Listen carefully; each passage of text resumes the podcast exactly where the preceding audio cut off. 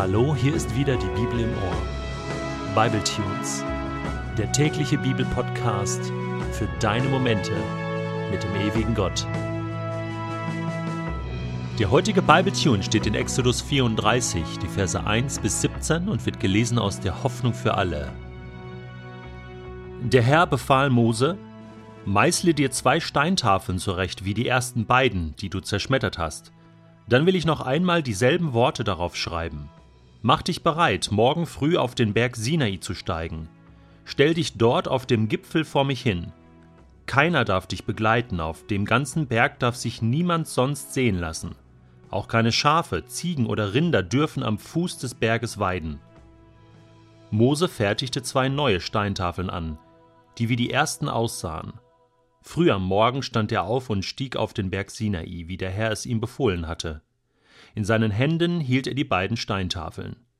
Da kam der Herr in der Wolke herab, trat zu Mose und rief seinen Namen der Herr aus. Er zog an Mose vorüber und rief, Ich bin der Herr, der barmherzige und gnädige Gott. Meine Geduld ist groß, meine Liebe und Treue kennen kein Ende. Ich lasse Menschen meine Liebe erfahren über Tausende von Generationen. Ich vergebe die Schuld und die Bosheit derer, die sich gegen mich aufgelehnt haben, doch ich strafe auch. Wenn jemand mich verachtet, dann muss er die Folgen tragen, und nicht nur er, sondern auch seine Kinder, Enkel und Urenkel. Schnell warf Mose sich zu Boden und betete den Herrn an. Herr, wenn ich wirklich in deiner Gunst stehe, dann zieh bitte mit uns, obwohl dieses Volk so starrsinnig ist. Vergib uns unsere Schuld und lass uns wieder zu dir gehören. Der Herr antwortete, Ich schließe einen Bund mit euch. Vor den Augen deines ganzen Volkes will ich Wunder vollbringen, wie sie bisher bei keinem Volk auf der Welt geschehen sind.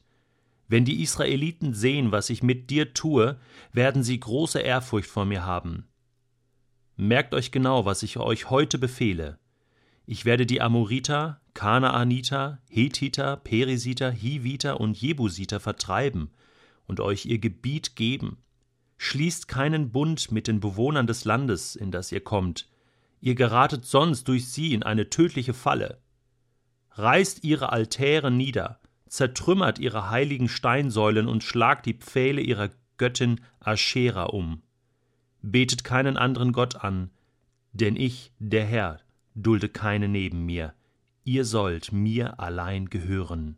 Schließt niemals einen Bund mit den Bewohnern des Landes, denn sie haben sich ihren Götzen an den Hals geworfen und bringen ihnen Opfer dar. Sie könnten euch einladen, an ihren Opfermahlzeiten teilzunehmen.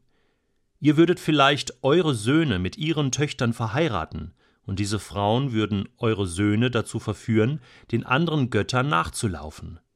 Gießt euch keine Götterfiguren aus Metall.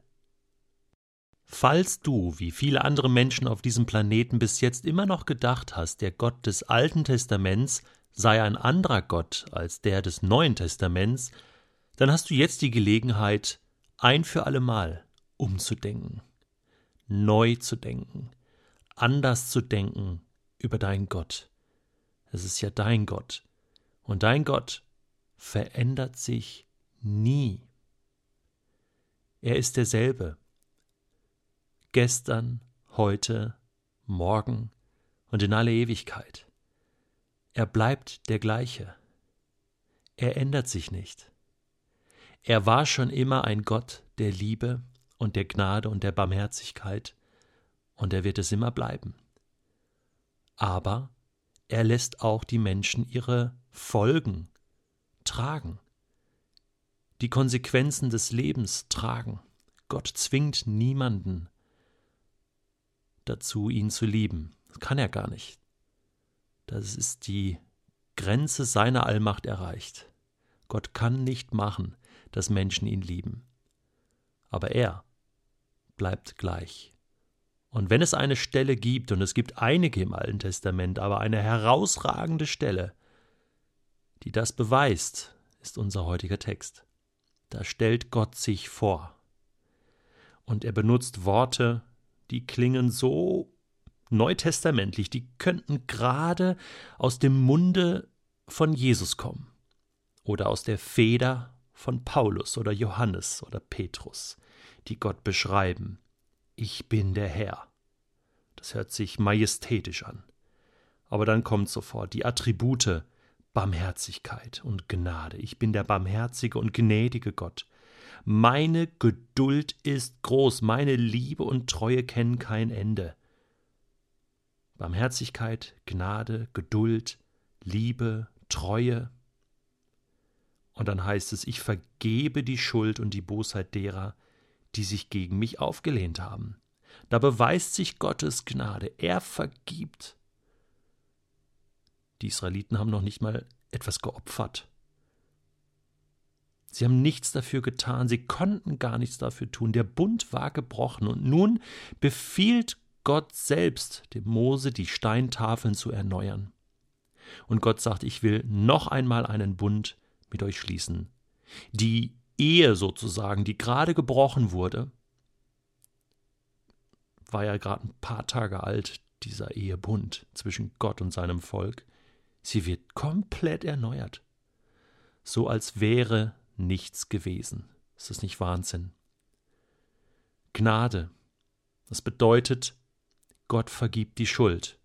Das ist die eine Seite der Gnade. Du kannst nichts dafür tun, dass Gott dir vergibt. Aber die andere Seite der Gnade ist auch, dass Gott ein Gott der zweiten Chance ist. Wusstest du das? Schon im Alten Testament gibt er die Chance, noch einmal neu anzufangen. Das ist auch Ausdruck seiner Gnade. Das bedeutet, du kannst es vermasseln, du kannst versagen, du kannst scheitern. Auch als Volk Gottes, auch als Kind Gottes kann dir das passieren. Und Gott ist ein Gott der zweiten Chance. Seine unermesslich große Gnade, die er hat in Jesus, durch Jesus, da ist so viel drin. Das ist ein All-Inclusive-Paket. Da ist nicht nur die Vergebung deiner Schuld drin, sondern auch die zweite Chance und die Wiederherstellung, die komplette Wiederherstellung deines Lebens. Und ich spreche jetzt zu Menschen, die jetzt gerade zuhören und die sagen, hey, Detlef, ich bin so dermaßen gescheitert in meinem Leben. Ich habe so viel kaputt gemacht, bei mir selbst, bei anderen. Das ist irreparabel. Das kann man nicht wieder in Ordnung bringen. Und vielleicht bist du sogar Christ und dir ist das passiert und du denkst, jetzt ist Gottes Gnade am Ende. Glaub mir eins, wenn Gottes Gnade gereicht hat für ein ganzes Volk, wenn dort ein Neuanfang möglich war, mitten im Alten Testament, dann ist das durch die Gnade von Jesus Christus umso mehr möglich im Neuen Testament. Oder was denkst du? Und das bedeutet, dass Gott dir jetzt begegnen möchte, mitten in deinem Scherbenhaufen hinein. Und er ruft dir zu, ich bin der Herr dein Gott, ich bin ein gnädiger und barmherziger Gott, ich vergebe dir. Lass uns nochmal neu anfangen. Lass uns nochmal neu einen Bund schließen. Aber lass dich auch darauf ein, auf diesen Neuanfang. Das kostet etwas. Wiederherstellung bedeutet, am Anfang ist Vergebung, aber dann gibt es da einen langen Weg, den du gehen musst, damit du wieder heil werden kannst. Heil in deiner Beziehung zu Gott und heil in deiner Beziehung zu anderen Menschen, egal was das war. Es gibt die Chance eines Neubeginns. Gottes Gnade macht das möglich. Und ich spreche dir jetzt allen Mut zu und segne dich im Namen Gottes, dass du diese Gnade erlebst.